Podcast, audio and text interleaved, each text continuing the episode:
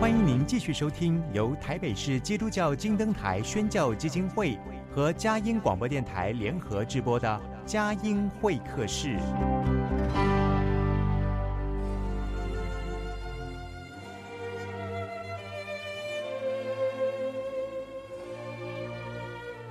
有了朋友的陪伴，人生不会寂寞孤单。在这个充满着欢笑和泪水的节目园地，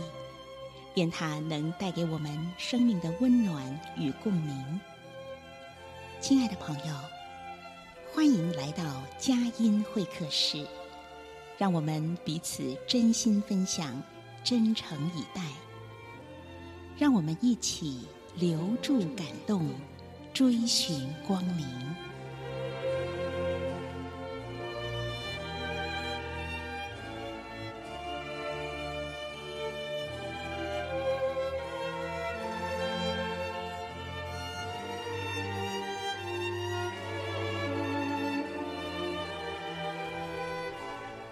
亲爱的朋友，您好，欢迎来到佳音会客室。我是节目主持人魏德瑜。在这促膝谈心的时刻，我们又要来听听今天的访宾他的生命故事，他在生涯当中一些奇妙的转折。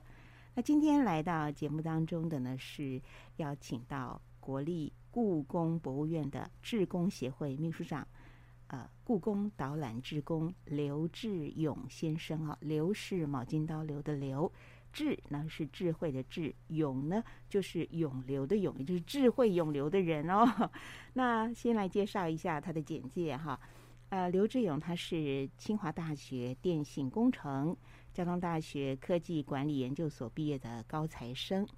那么过去呢，曾经在电脑电子大厂，像是神达、伟创、宏基、爱旺等公司任职啊，可以说是一位科技新贵、电脑达人。你能够将这样的人和故宫联想在一起吗？他做到了哈。那他现在呢，财务自由，投入了自己热爱的志工服务工作，那成为故宫导览志工、天文馆科普教育推广志工。森林解说志工，也是故宫偏乡教育讲师。他还考上英语导游领队的执照，哎哈。那所以今天的访问呢，嗯，可以说呃很精彩的一些点会亮出来哈。因为很多人都喜欢故宫，很多人也都很好奇于哇电子三 C 这些奇妙的领域，然后也很向往。志工服务的这样的一个领域，所以我们一起来听听呃这位奇妙的来宾来分享他的生命故事，他的服务心声哈。好，这是简单的介绍，现在我们就要邀请我们的来宾出场哈。刘志勇先生你好，啊、呃，德瑜姐好，我是志勇啊、呃，各位线上的呃听众大家好，是我感觉跟志勇啊。差了 差了好几个 decade，然后就是我们好差了好好几好几岁哦，所以看到你这么年轻，呃，才四十几岁，对不对？对，对，对。哈，那可是在于生涯的规划跟这个工作的场域里面呢，你却有自己的定见哈跟选择。好，我们呃先来就直接切入重点哈。你本来是一个科技达人哈，怎么会想到说去？故宫博物院担任导览志工哈，那这一路是怎么样的走上了一个教育文化的志工之路？哦，这这有一段故事了，因为我自己本身在科技业服务大概二十多年嘛。那呃，我自己在大学时期，因为我是在呃交大念书，然后那时候呃参加了这个呃罗浮童军团，对，然后后来也当了社长。后来那时候就喜欢带带大家出去看星星啦，对，做一些户外的自然观察。然后后来呃，在出了社会之后，呃，我就接触到了这个呃天文馆的这个单位。后来就是哎想说，哎在天文馆我可以让更多人来享受这个看星星的乐趣，所以我后来就呃参加了天文馆的这个导览职工的工作。那后来隔了一年。这个国立公博物院在找志工，那我想说，哎，我可以在天文馆跟大家介绍星空，那我我我想说我我去国立公博物院，哎，来参加这个他们的志工的工作，应该也挺有意思的，因为我之前没有接触过这一块。嗯，对。后来我就去申请了这个这个国立故宫博院导览志工，可是没想到其实过程还蛮辛苦的，因为当时要进呃国立故宫博院当导览志工的人数非常的多，哦，大概有将近两百多位的这个呃社会的这些人士啊、嗯、前辈这样。是。对，那后来我们呃经过了一年三个月，非常久的一段时间，我们才呃正式成为国立故宫博物院的职工。那在这里，我们其实呃跟以前所接触的东西都完全不一样，因为我之前对、嗯、呃这些文物的这些东西是陌生的。那在这个过程中，其实我们不断的把呃国立故宫博物院这些珍贵的文物介绍给全世界各地的。的观众对，嗯、包含呃国外或是呃大陆或是台湾这边的民众，嗯、让他们了解这个故宫文物的美。哦、呃，后来发现这件是一个非常有意义的工作，对。然后再来就是我们除了在呃我们除了在这个呃院内之外，我们也到呃到其他地方，到了呃各个国小的偏乡，对，来推广故宫的文物，嗯、对。那这段过程其实就是让我们，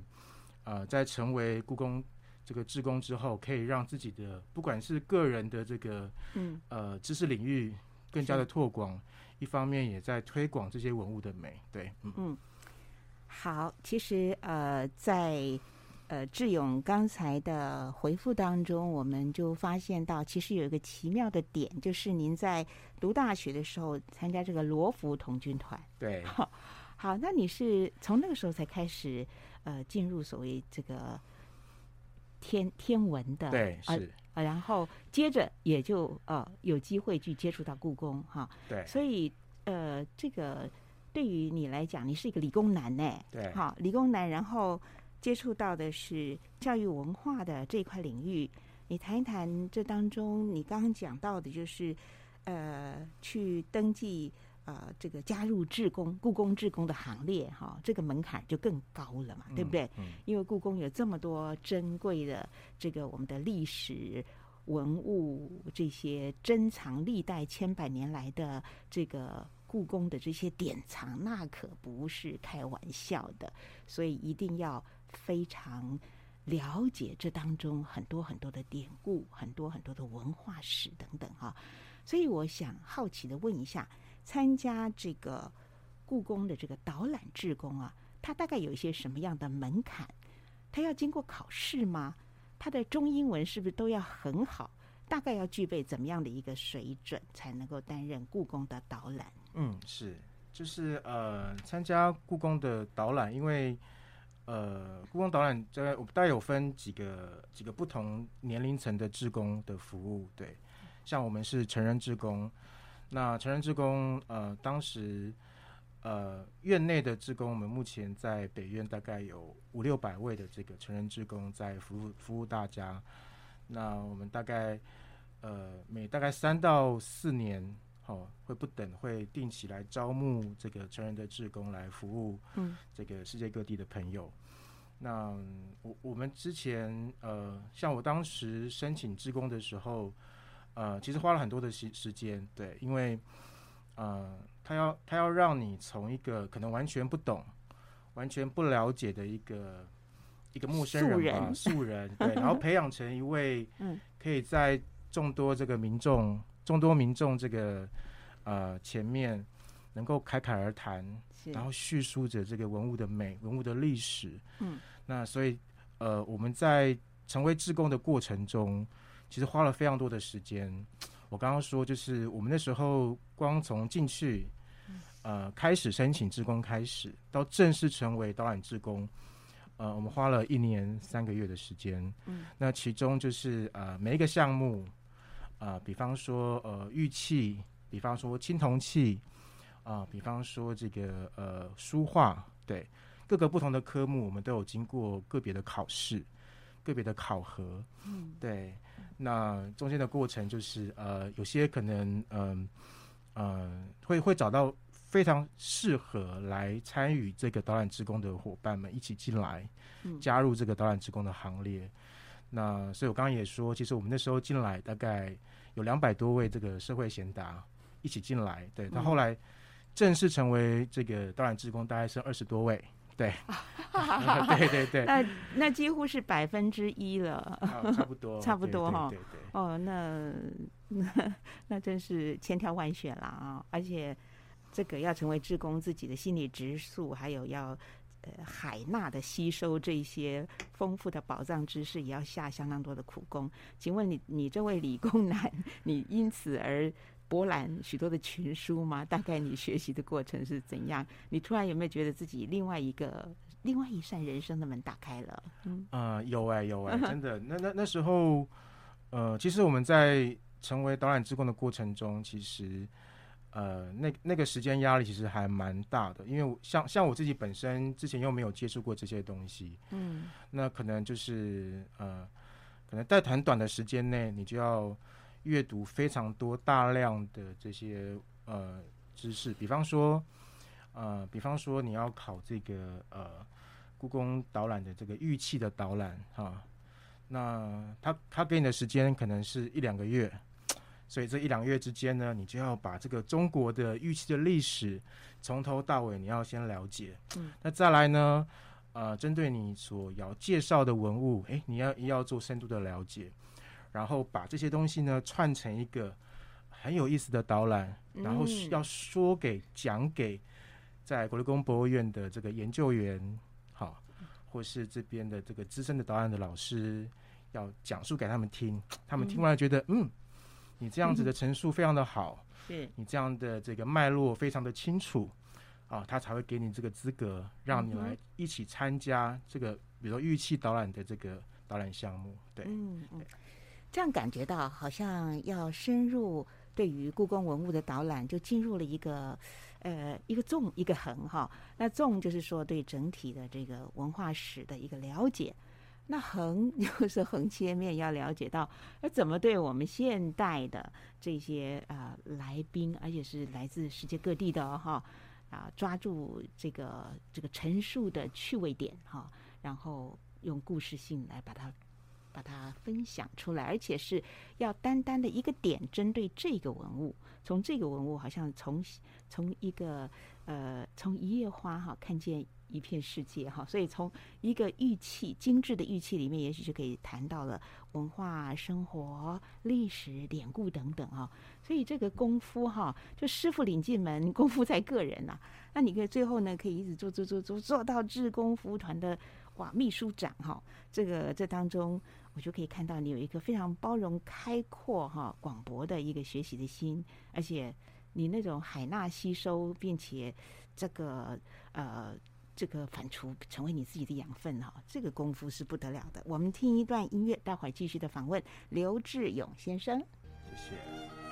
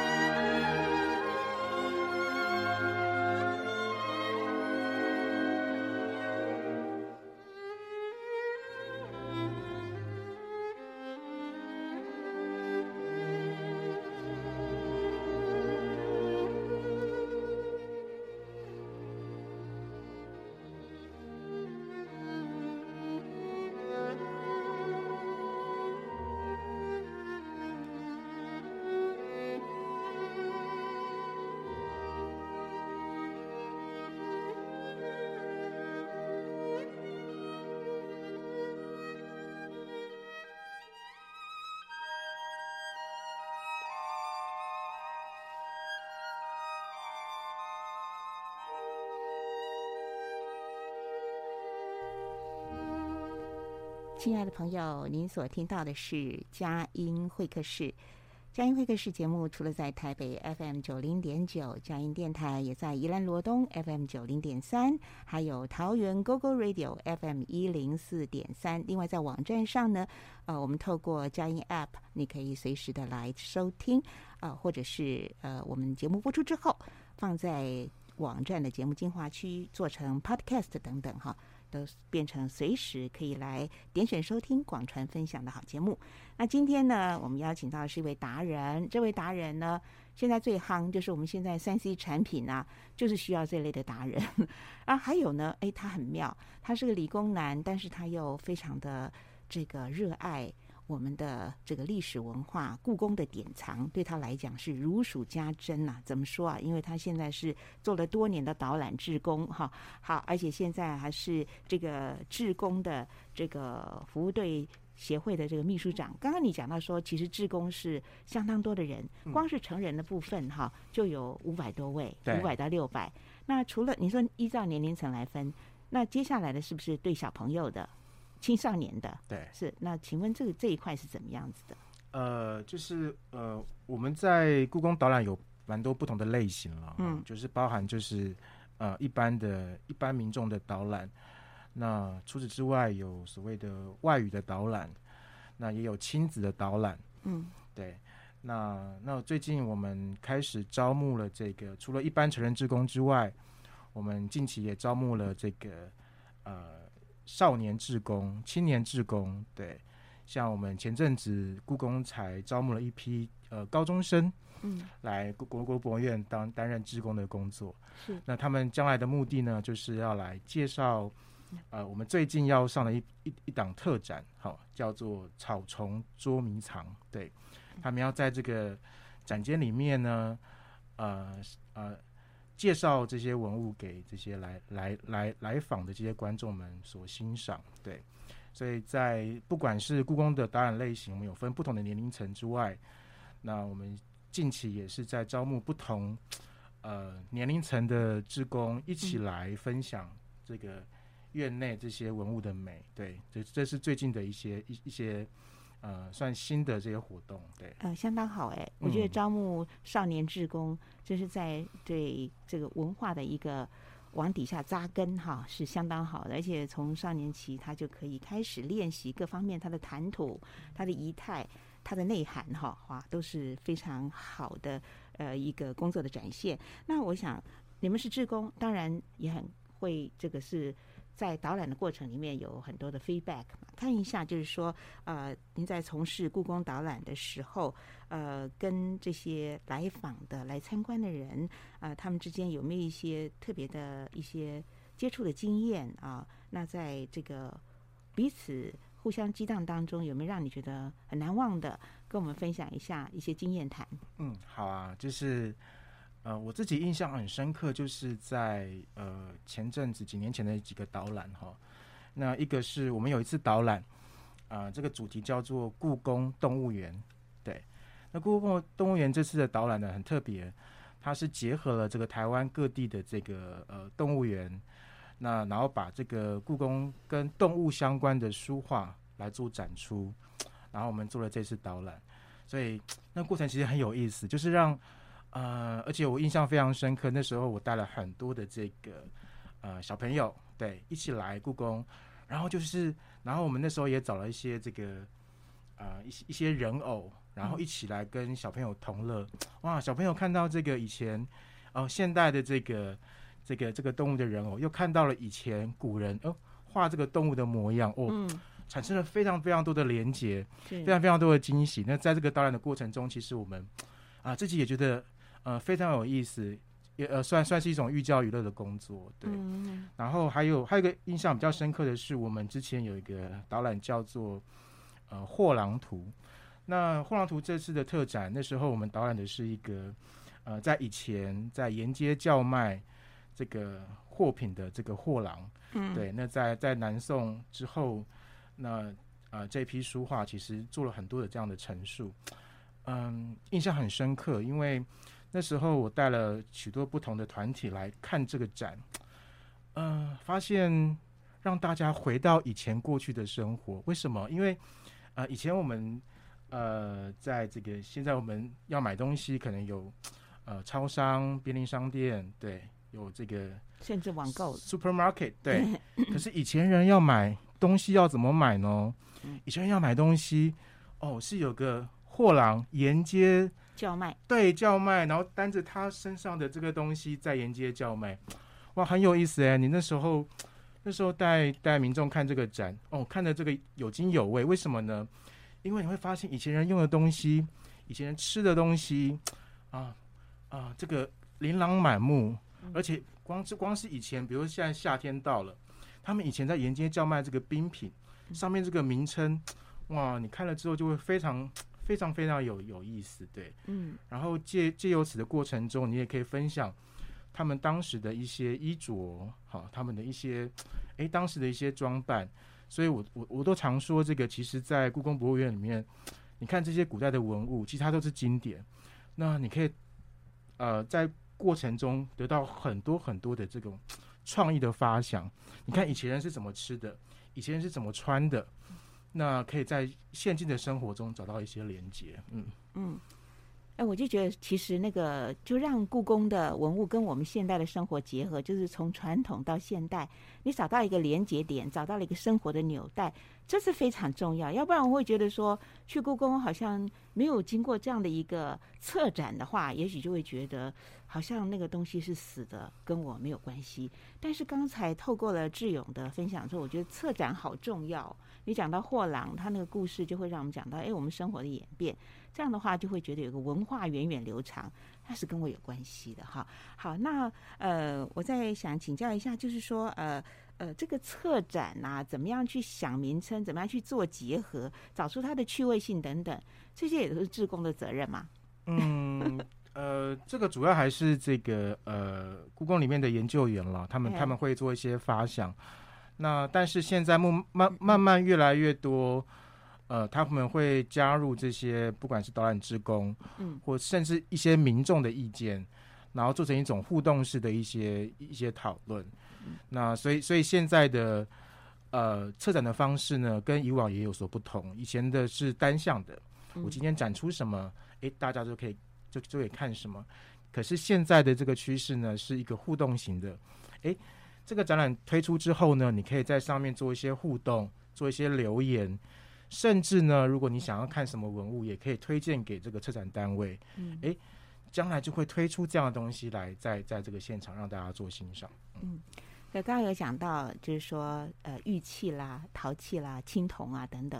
这些呃，当初是怎么样让你深深着迷？可不可以稍微略举一下你的那种欣喜的感受？嗯，好，就是呃，这这这些文物其实都有很长久的历史。那其实在，呃，我我们在研读这些文物的历过程中，其实嗯、你会开始赞叹古人的智慧，因为一件可能是新石器时代。或是四五千年的这这一件，比方说青铜器好了，哦，你会发现以前的这个青铜器，他们是呃拿来敬天，拿来献给上天的。他们可能用一生的力量，呃，来做这件 完美的器物。嗯，所以那件器物会让你非常的感动，因为它的造型，呃，它所呈现出来的这个工艺的美，哇，那个是。呃，我我都常说，那个可能是到现代，呃，四五千年过去了，在现代的工艺可能还做不出来的一个水准，因为那融合了艺术，融合他一生的这个力量在上面。所以我们在研读这些，呃，在欣赏这些文物的过程中，其实啊、呃，常常这个非常赞叹以前工艺者的这个创作这些物品的的的这个精神。对，嗯嗯，啊、呃，的确，呃。在这些古物里面，看见了古人的智慧，看见了文化的这种深深沉之美，哈，那是那个底蕴呢，是呃越来越耐人寻味的，哈。所以志勇一路就走到现在，而且，哎，你不只是在故宫，哎，你也走到偏乡，也走到了这个森林，哈。生活的面向相当的广，很好奇。我们进一段诗歌音乐，待会儿继续的访问刘志勇先生。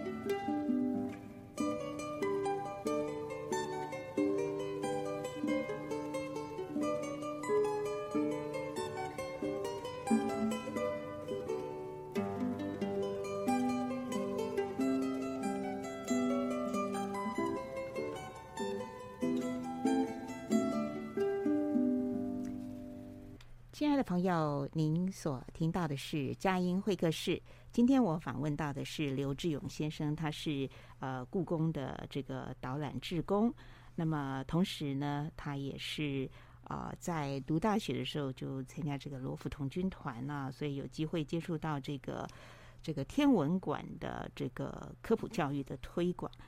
后来他也有机会走到了太平山啊。做森林的解说志工，那现在呢，他的生活里也是经常南北跑啊，他要到南苑故宫南苑哈。那么现在在暑假期间又特别的夯哈。所以我觉得你是这个川古重今，然后 辅辅那个辅天哈望地的，所以好像上天下地的这个从古到今一直在你的那个心灵世界里面不断的在在穿梭哈，很有意思。你的天地是很宽广的哈。嗯，谈一谈就是说你怎么样从一个三 C 达人，一个理工男，然后做到一个财务自由。而今在这样的所谓心灵无比广阔的这种呃文物的导览啊、大自然的导览、天文的导览哈，嗯、你觉得这样的一个生命跟生涯的转变，你的收获跟你的不断的开展的喜乐？嗯，好，谢谢。那呃，其实这过程其实也没有想到，我觉得很多东西都是水到渠成。就是以前在呃电子科技业工作。那以前也是学理工的，那后来进入到呃，不管是故宫的文物的世界，或是在天文馆的这些介绍这些呃天文的美，其实都每一次的触碰都是一个对我来说都是一个惊喜，也是一个学习。那、跟大家分享一下，就是呃，像之前这个天文馆呃办了一个特展，这个特展呢是跟国立故宫博物院做结合。那他展了一个，就是把这个以前，呃，国立故宫院的一个古画，好、哦，叫做呃呃这个呃呃五呃这个呃五星呃五星连珠日日月合璧的这样的图，对，嗯、那来到天文馆做展出，然后那时候我就来到天文馆做这样的一个呃很特别的一个特展的导览，哎，就是把以前呃清代的一幅这个。古画，哎，拿到天文馆来解释以前，呃，古人怎么去看这个，以前称为青天剑嘛，好，他们要关心，好，要让啊、呃、有一个好的吉兆，要告诉皇帝知道，所以画了一幅古画，对，嗯，然后我就在这个特展里面跟大家介绍这幅古画，在天文馆的环境中，那很有意思哦，就来的人，哎，他们发现可以从啊、呃、以前古人的观点。来去观察这个星象，好像最近也有五星连珠的这个这个情况发生。嗯，那后来还有这个以前天天文馆，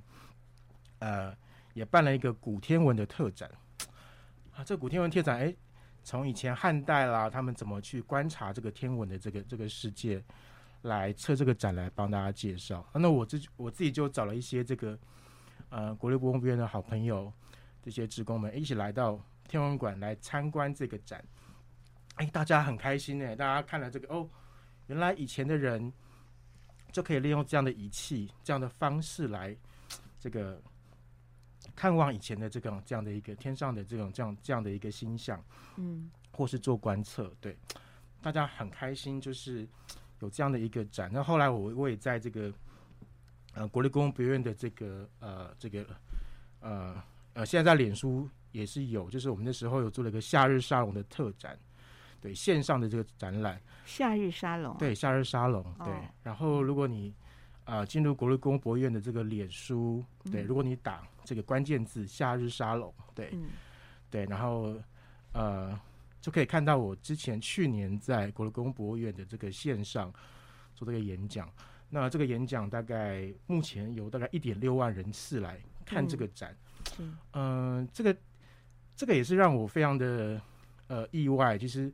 后来大概一万一万多人来看这个线上的这个这个演讲，是。那有非常多演讲的题目是？啊、呃，这个是故宫里的天文世界，故宫里的天文世界，嗯，对对对，嗯、然后发现很多呃，在这个地方做教育的一些工作者，哎，纷纷来看这个我的演讲，然后大家大家其实反应非常的热烈，对，有很多的这个教授，嗯、很多的天文学家，哎，一起来发现，哎。今天这个呃，哎，志勇在这个网络上在做这个演讲，大家的回响非常的大，大家觉得、嗯、哇哦，这个以前古人这个智慧，呃，借由这些故宫的这些展件来跟大家介绍的时候，啊，那是一件非常有意思的事情。对，嗯嗯，这个仰观宇宙穹苍哈。呃，从古人看星象里面，而且我们越来越觉得说，呃，在我们呃虽然现代生活科技很发达，但有没有觉得我们的生活反而变得好窄哦？好像只有一方天地，就是对着那个手机。呃，今天呃突然之间，呃，智勇带着我们到一个很辽阔的世界哈，上观穹苍星象哈，然后呃在我们的天地之间哈。这个大自然之美啊，又给我们什么样的启迪？哈，来到了大平山，呃，太平山的森林公园，又是怎样的一种际遇呢？嗯，好，这个要真要跟大家推荐一下太太平山这个环境，就是呃，我我们常说那个是一个做呃森林疗愈的好地方。嗯，因为呃，台湾台湾属于一个非常特别的一个器型跟这个这个。地貌的状态，地质地貌都很特别。在在这个小小小小的这个岛屿当中，其实融合了非常非常多的这些生物在上面。对，嗯、所以呢，那太太平山这个地方刚好是一个迎风带，然后呢，所以它它保留了非常多以前这些呃呃这些高大的这些树木啊啊，或是这个自然生态。对，所以我们常常说，如果你到太平山，第一个。啊，你可以去走一下太平山的森林步道。太平山的森林步道呢，是世界级的森林步道，对，非常非常的美。那他以前就是因为呃采这个木材的关系，所以留下了这些这些铁道。这些铁道撤除之后呢，就留下这些非常非常美的自然步道，而且是国际级的自然步道。那再来太平山上上有一个呃温泉，这个温泉我们常说这个是。呃，台湾第一名的温泉，对，这个是呃很多的这些呃，包含宜兰宜兰当地的这些民众会特别上山到太平山这个地方泡温泉。这个温泉是自然涌出的，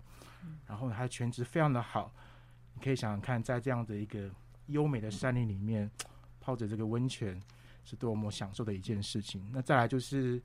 呃，我们常说上山是一个森林疗愈的过程。当你在呃都市中。或是在一个你的环境里面有太多的压力，哎，你可以到上山上走走，来来吸一下这个这个芬多精，嗯，负离子，对，啊、哦，这个让你的身身心灵得到一个平衡，所以我觉得那个真是一个非常非常非常好的地方，欢迎大家来。对，嗯，那你自己又是怎么样的一个机缘去到太平山担任森林解说的义工呢？哦，我自己是。去过那边几次，后来还非常喜欢那个环境。我们大概从大学时期就就有曾经去到去过这个地方。那后来这个太平山，呃，他们大概呃呃大概七年吧，没有招过志工了。嗯。然后后来他们在前年，好，就是在找志工的过程，哎，我看到这个信息，我就马上就去了。对。嗯。那哎，没想到就是来自了，也是很多的这个宜兰的这些。呃，人来参加这个志工的行列，还有台北来的这些啊、呃，这些人来参加志工的行列，我觉得一起去分享分享这个山上的一些这些呃自然的这些美，我觉得那个是很感动的事情。嗯，嗯，再问一下，那你后来又是怎么去考这个英语的领队导游啊？哦，嗯，呃，这个是这样，这个这个过程是我们呃那时候我在国立公博院担担任志工的时候就有。呃，其他的志工老师跟我推荐，他说：“哎，你今天呃带这个外国的民众来认识故宫文物的美，哎，那你可以顺道的来介绍台湾或是台北其他的地方给这些国外的民众。哦，所以我那时候就参加了这个，啊、呃，去年就参加了这个呃外语的这个领队跟外语导游的这个考试，然后也拿到了证照。那我自己现在也在这个啊、呃、台北市的呃。”这个台北市的这个呃职能发展中心，我也在那边教故宫导览的这个课程。对，嗯，嗯，这一切一切就是能够呃以故宫为出发点，然后再把台湾更多、更美、更好的地方介绍给大家。嗯嗯，所以故宫是你这个志工生涯的一个亮点起步，然后从这样就可以广结善缘，然后一直就不断不断的就有很多的奇妙的接接触啊。你刚刚讲到这个台北市职能发展中心，这又是一个什么样的机构啊？哦，那你在里面教什么？哦，这样子，这个这个是呃台北市职能学院，它是一个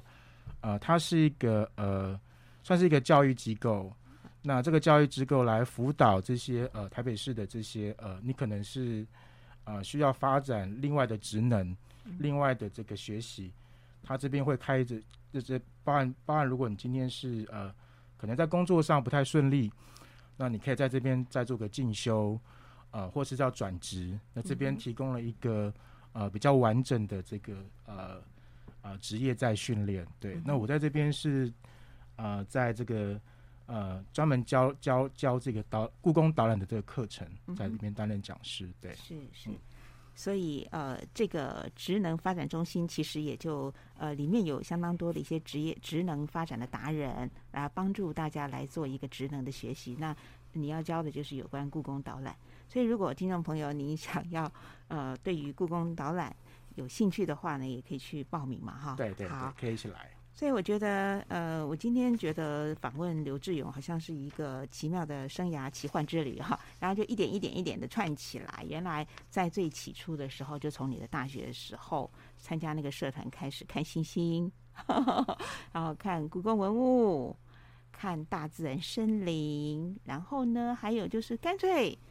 既然都导览了，要不然就是更多的城市导览。好，那考英语。这个领队导游其实也也是要经过特别的学习，你都勇于尝试啊！但是这一些东西都让我很好奇，毕竟生活是很现实的。那我们还是要靠着这个钱来过日子，在财务的规划上面，你怎么样做到一个经济的独立，然后可以使你发展你自己的志趣，还有服务的热忱？哦，这样子啊，那这个。呃，我自己我自己本身是以前在念书的时候就对金融商品有兴趣，所以我自己我自己念了两个硕士了。对，我自己我自己是呃电机的硕士，后来又念了个财务管理的硕士。对，那我自己呃呃小的时候就非常喜欢这些金融商品，对，所以在呃一路成长的过程中，其实呃对这些金融商品做了很多的学习。那我自己在课后就是在一些呃，闲暇之余，我也去上了这些课。像我最近才刚上完这个，呃，在这个算算是这个期交所跟证期会的一些课程，对。那也不断的充电。那我觉得这些东西可以让你自己呃提早达到一个财富自由的一个状态，对。而且这些呃呃，我说我们说在这些算是。呃，比较公家的这些单位，其实都很愿意来付出这些课程，来跟跟大家来到做学习，这样，那也嗯，非常推荐大家来来来去呃，得到这些资讯来上这些课，嗯嗯，觉得你蛮特别，就是能够呃把自己的呃理想梦想，还有自己的现实生活，做一个呃很有智慧的一个经营跟管理，这让人很佩服，而且。呃，在这个在这当中还能够呃知道节制跟均衡哈，这个这个是需要呃很很不错的一个这个心理质素跟呃相当的一些专业的装备。您刚刚讲到说是金融商品，其实现在呃我们就发现说呃现在这个全球的经济其实也陷入蛮紧张的状态，因为俄乌战争的关系嘛。啊、您对于说。金融商品跟财务管理，你会有一些什么样的一个基本观念的一个建立？嗯，来帮助我们善待金钱。嗯，我觉得，我我我觉得这些东西是，呃，那个过程是逐渐累积的。我们我我们常说，这个天下没有白吃的午餐，所以，呃，如果你要提早达到这个财富自由的过程，其实对这些商品你要提早去认识它，而且要知道自己。啊、呃，这些商品的这个这个这个这个风险所在在在在在什么什么样的程度？对，那一旦你认识这件商品之后，呃，你就可以找到适合自己长期投资的一个一个方式。嗯，然后在你年轻的时候就开始累积这样的资产。对，那因为你去了解它，你会去关心它，然后呃，你对你投资的这些东西会做更进一步的认识，呃，就跟我们在导览故宫文物一样，对，就是因为你觉得它它很好，它值得你呃花住时间，嗯，或是金钱来去投资，嗯、那慢慢你就会哎对这家对这个这个这个标的或这样的商品，你会跟它产生更多的连接。那在这样过程中，而且在长期的这种状况下，对，其实你慢慢就可以得到一个还不错的稳定的获利。我所以，所以我呃非常推荐大家，就是呃找到自己适合的这个有兴趣的这个这个金融商品，嗯，对，然后花时间，然后好好去呃呃研究，或是去知道它的故事，然后那趁这个自己呃年轻的时候，嗯。或是有有有有一笔这个闲余的资产的时候，可以来投入这样的一个一个投资，做长期的这个持有。嗯，所以其实对于财务的管理是要很谨慎的，甚至要有一些核心的一些价值观哈。那你呃刚刚讲的几点都非常好，当然专业的知识的累积，还有长期的。这样的一个观察哈，这只要不要，绝对是不盲动不躁动的哈。好，那但是呃，我们现在回到了，就是说，在你的这个理想梦想的实践上面，其实你接触的点面也相当的广。那怎么样做好时间管理生生生活管理生命管理也都是很重要的。在接下来最后一段就要谈谈人生的智慧我们听一段音乐之后继续的来访问刘志勇先生。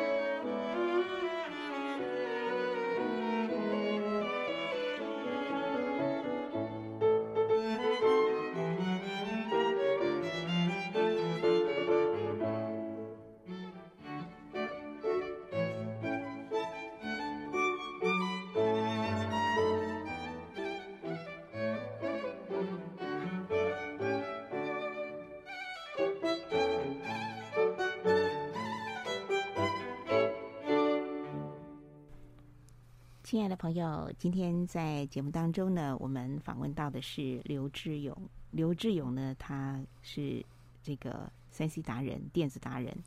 呃，他呃接触了这个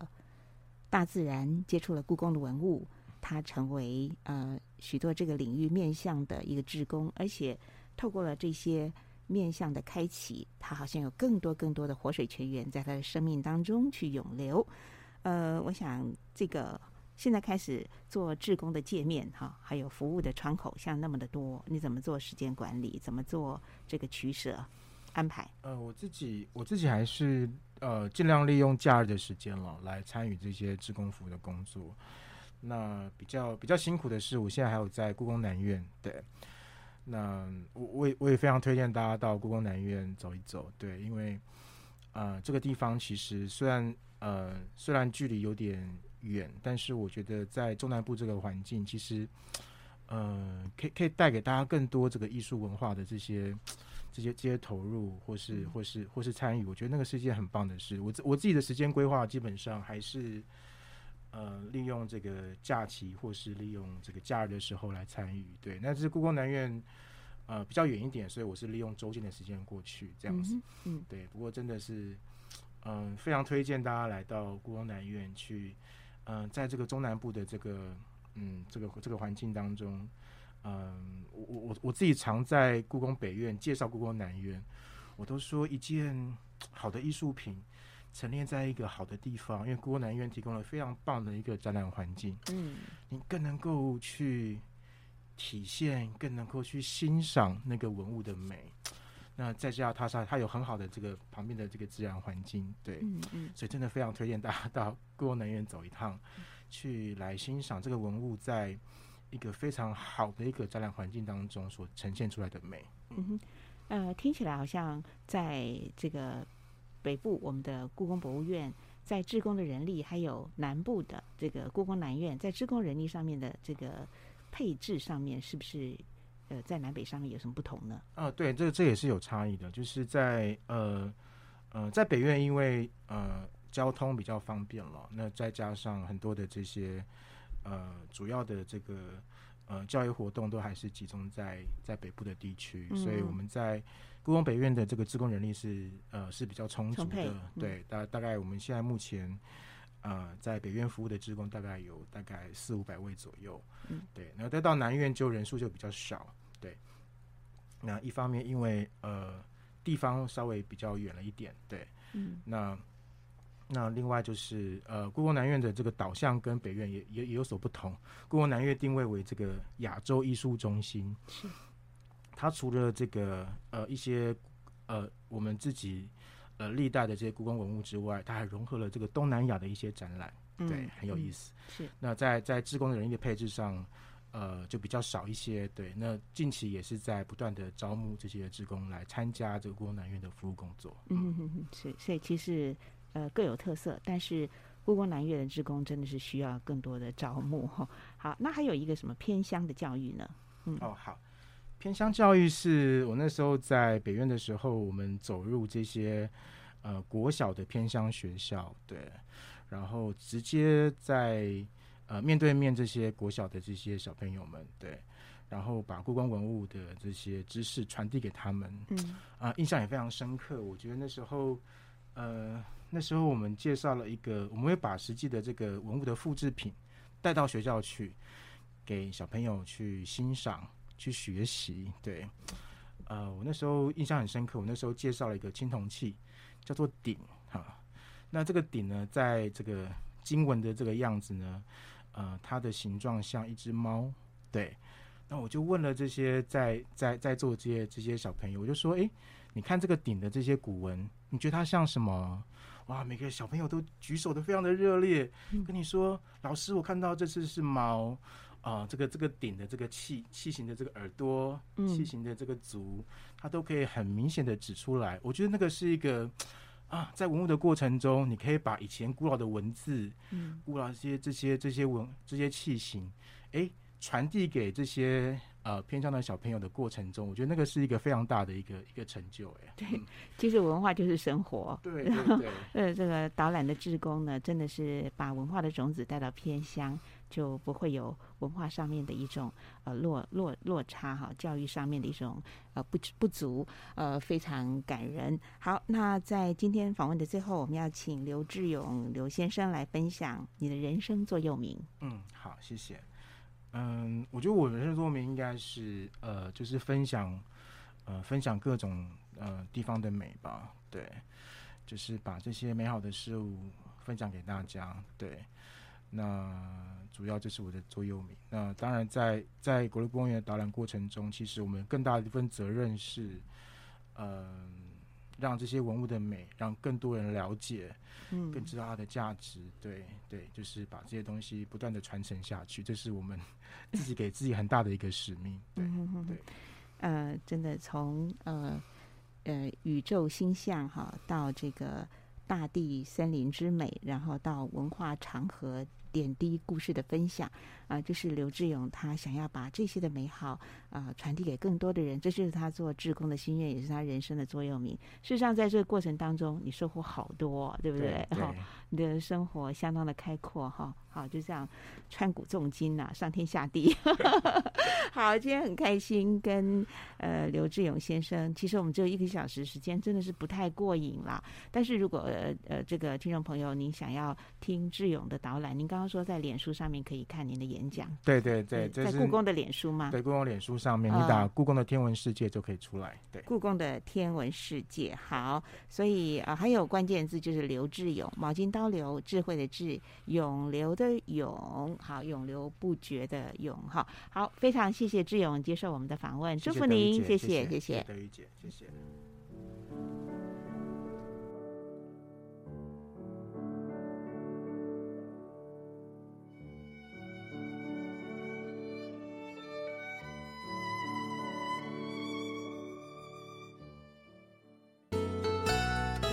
本节目由台北市基督教金灯台宣教基金会和财团法人嘉音广播电台联合制播，谢谢收听。